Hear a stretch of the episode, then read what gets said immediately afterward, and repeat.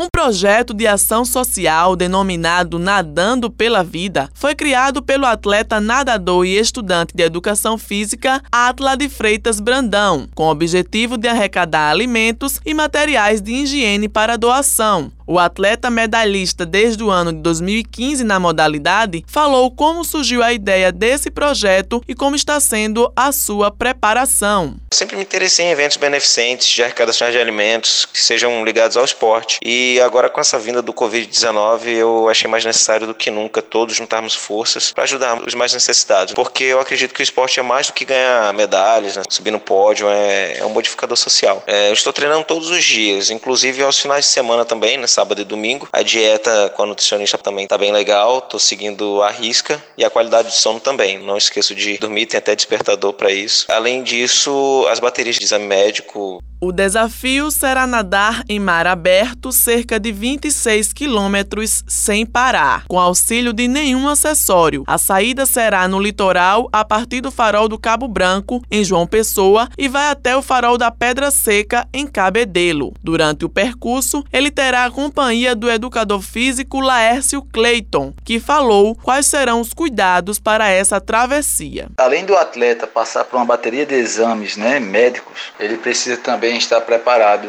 fisicamente, especificamente para natação em águas abertas, além de conhecer o terreno, para não ser pego de surpresa por questões de corrente marítima, pedras, arrecife, o horário que vai ser nadado, como é que vai estar a maré. Então esses cuidados nós temos que ter para qualquer que seja a travessia, independente do nível do atleta. Outra coisa também é solicitar a autorização e o apoio da Marinha do Brasil, no caso pela Capitania dos Portos do local, com embarcação do Corpo de Bombeiros Bombeiros Militar. Tem que oficializar também a Federação de Natação local, que vai haver essa prova, mesmo que não seja uma competição, mas é um desafio solo. Tem que se passar um ofício para eles. E se ele tiver alguma questão de necessidade médica em, em mar, mar aberto, os bombeiros vão fazer o resgate, entre em contato com algum carro que esteja na praia de apoio. Essa rota de fuga tem que ser já pré-estabelecida antes mesmo da prova. A prova tem duração de 6 horas e meia. O projeto vai contemplar a instituição Vila Vicentina Júlia Freire e a instituição espírita Nosso Lar. Pretende também contemplar famílias da região de Cabedelo e Bessa. Helena Gomes para a Rádio Tabajara, uma emissora da EPC, Empresa Paraibana de Comunicação.